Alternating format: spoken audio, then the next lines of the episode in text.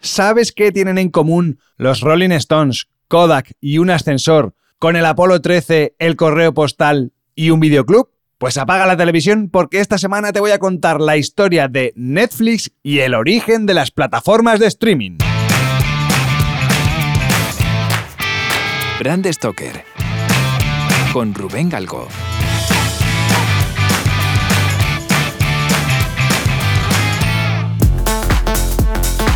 Aunque parezca impensable, las plataformas de streaming no son algo reciente. Tienen su origen en las primeras décadas del siglo XX, como lo oyes. Todo empezó en la cabeza de George Owen Squire y su método de transmisión. Squire era un general de Estados Unidos experto en telecomunicaciones que además participó en la guerra contra España en el año 1898.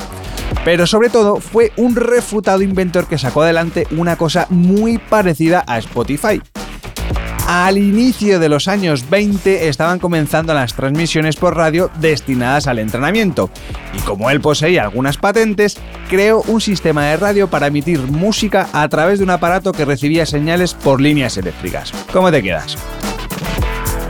Al comenzar los años 30 pensó que era buena idea instalar su invento en los ascensores de rascacielos para tranquilizar a la gente que subía en ellos.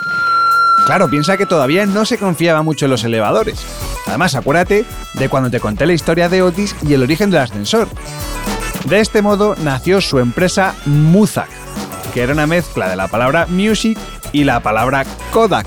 ¿Por qué? Pues bueno, porque al parecer le gustaba mucho cómo sonaba la palabra Kodak o el naming Kodak. Por desgracia, el invento acabó en un cajón porque nunca llegó a implantarse en hoteles y comercios ya que era demasiado avanzado y revolucionario. Además, la tecnología de aquellos tiempos no daba para tanto.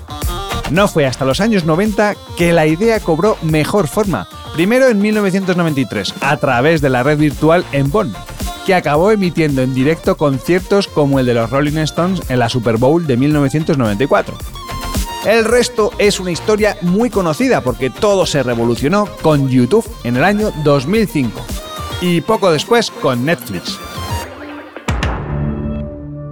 Red Hastings ya era un hacha antes de fundar Netflix, especialmente en los estudios. A principios de los 80 se graduó en la carrera de matemáticas y se mudó a Suiza para trabajar de profesor y ahorrar algo de dinero para sacar su máster.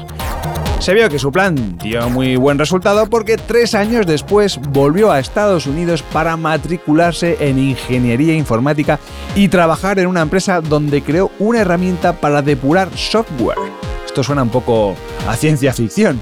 A pesar de su éxito, Hastings decidió abandonar aquella empresa para fundar la suya propia. Tras varias fusiones y adquisiciones, su compañía se convirtió en Pure Atria Corporation y ya sabes cómo va esto de las tecnológicas. Pure Atria compró una empresita llamada Integrity QA y, en fin, que resulta que esta compañía fue creada por un tal Mark Randolph. Y a Hastings le cayó tan bien este tipo que decidió nombrarle vicepresidente de marketing corporativo. De esta manera fueron forjando una amistad que les llevaría a la creación de Netflix y la consiguiente revolución audiovisual. Aprovecho para invitarte a que te metas en nuestra página web y veas un montón de imágenes de todo esto que te estoy contando. Ya sabes que nuestra página web es brandstoker.com. Es Vox Populi que Netflix se creó a partir de una multa de videoclub. No sé si sabes esta historia, pero muy curiosa. Si eres carnaza de los 80, como yo, seguramente alguna vez se te olvidó entregar tu película a tiempo en el videoclub. Y es lo mismo que le pasó a Hastings.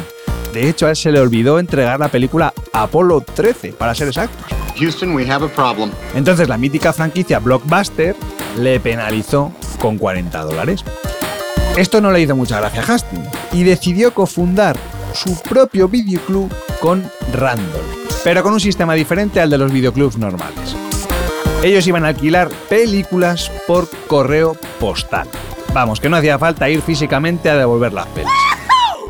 Para llevar esto a cabo, lo primero que hicieron fue probar la idea y enviarse un DVD a ellos mismos para comprobar si, si venían dañados, si funcionaban. Bueno, tengo que recordarte que eran las décadas del monopolio del VHS y el uso del DVD, que era muchísimo más caro, era una apuesta por la calidad. Una vez asegurada la integridad de estas películas, abrieron un catálogo online donde la gente podía buscar una película para recibirla en casa, así como una especie de un globo de películas, más o menos.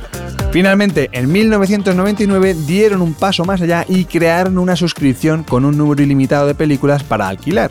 Ahora sí, sin fecha de entrega o penalización por retraso.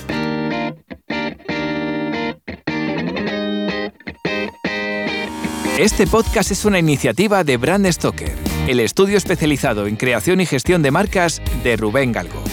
Si lideras una empresa o eres la persona responsable de crear o rediseñar la marca de tu compañía, no dudes en ponerte en contacto con nosotros. Búscanos en nuestra web, brandstoker.com. La verdad es que Netflix es una de esas empresas que lo tiene todo muy bien hilado en materia de branding. O por lo menos lo tenía por lo menos hasta la subida loca esta de precios que tuvo en 2023. Esto se vio incluso en su naming y su logo, porque el nombre Netflix proviene de la combinación de la palabra net, derivada de la palabra internet, y la palabra flix o flix, que es una manera coloquial de llamar a las películas en inglés. Si te mola mucho el diseño, sabrás que el logo de Netflix siempre ha sido una identidad verbal rodeada de otros elementos. Por ejemplo, el primer logo que diseñaron tenía el nombre separado, es decir, Net separado de Flix, y además estaba separado por un rollo de película. Más tarde pasaron a unas letras en blanco sobre fondo rojo en alusión a los sobres de correo postal de sus envíos que tenían esos colores y esas formas. Y finalmente llegó el maravilloso rebranding creado por Moving Brands que dio pie pues, al diseño actual. Con el paso de los años, el diseño de la identidad visual de Netflix ha ido volviéndose cada vez más minimalista, sin divisiones, todo conectado. Pues, de alguna forma intentaban demostrar que Internet se había convertido en el principal medio de difusión de las películas. En el año 2000 los números no eran esperados, así que Hastings y Randolph fueron a ver al jefazo de Blockbuster para venderle Netflix por 50 millones de dólares. El argumento de venta fue que Netflix se convertiría en la división de alquiler digital de Blockbuster. ¡Ay, madre! Pues es que resulta que John Antioco, el boss de Blockbuster, rechazó la oferta ofendidísimo y además con muy malas formas. Los echó a grito pelado sentenciando que, abro comillas, ya nos ocuparemos nosotros mismos de adaptarnos a lo digital cuando sea necesario. Como te digo, esto fue en el año 2000, así que quédate con esta fecha. Tras este palo, los chicos de Netflix mejoraron su catálogo e implementaron un sistema de recomendaciones que se basaba en las valoraciones de otros usuarios, sobre todo para predecir sus gustos. Además, innovaron con la creación de perfiles para diseñar listas basadas en estados de ánimo, que esto está muy guay, que es la esencia de Netflix. Estas mejoras, por supuesto, lanzaron a Netflix al estrellato y alcanzaron 5 millones de suscriptores, mientras que Blockbuster finalmente en 2014 cerró. En 2007 Netflix se convierte en lo que conocemos hoy en día, es decir, en una plataforma de streaming con posibilidad de seguir alquilando películas digitales y hacerlo además de una forma ilimitada. Vale. Y a partir de aquí empieza a aparecer como aplicación en consolas, teléfonos móviles y empiezan a realizar sus primeras producciones. Lilyhammer fue la primera serie original de la plataforma, pero eso no les bastaba.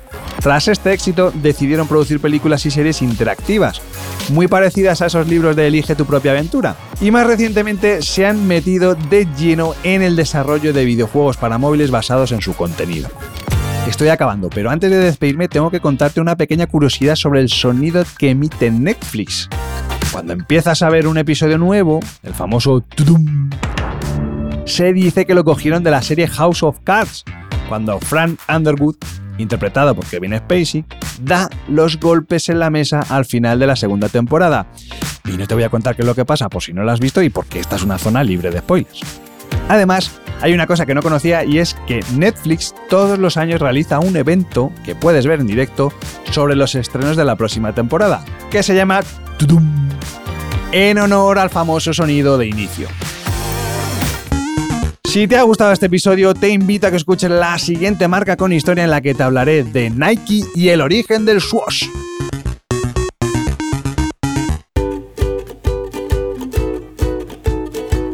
Has escuchado una producción del estudio Brand Stoker. Síguenos en redes sociales a través del usuario Brand o Crenecito si me quieres seguir a mí. No olvides comentar este episodio, valorarlo con 5 estrellas, darle a me gusta o compartirlo en tus redes sociales. Y si te has quedado con ganas de más, descubre nuevos episodios y contenido adicional en brandstoker.com y los principales agregadores. Y recuerda, como dijo Paul Rand, el diseño es simple, por eso es tan complicado. Hasta el próximo programa. ¡Chao! Brand Stoker con Rubén Galgo.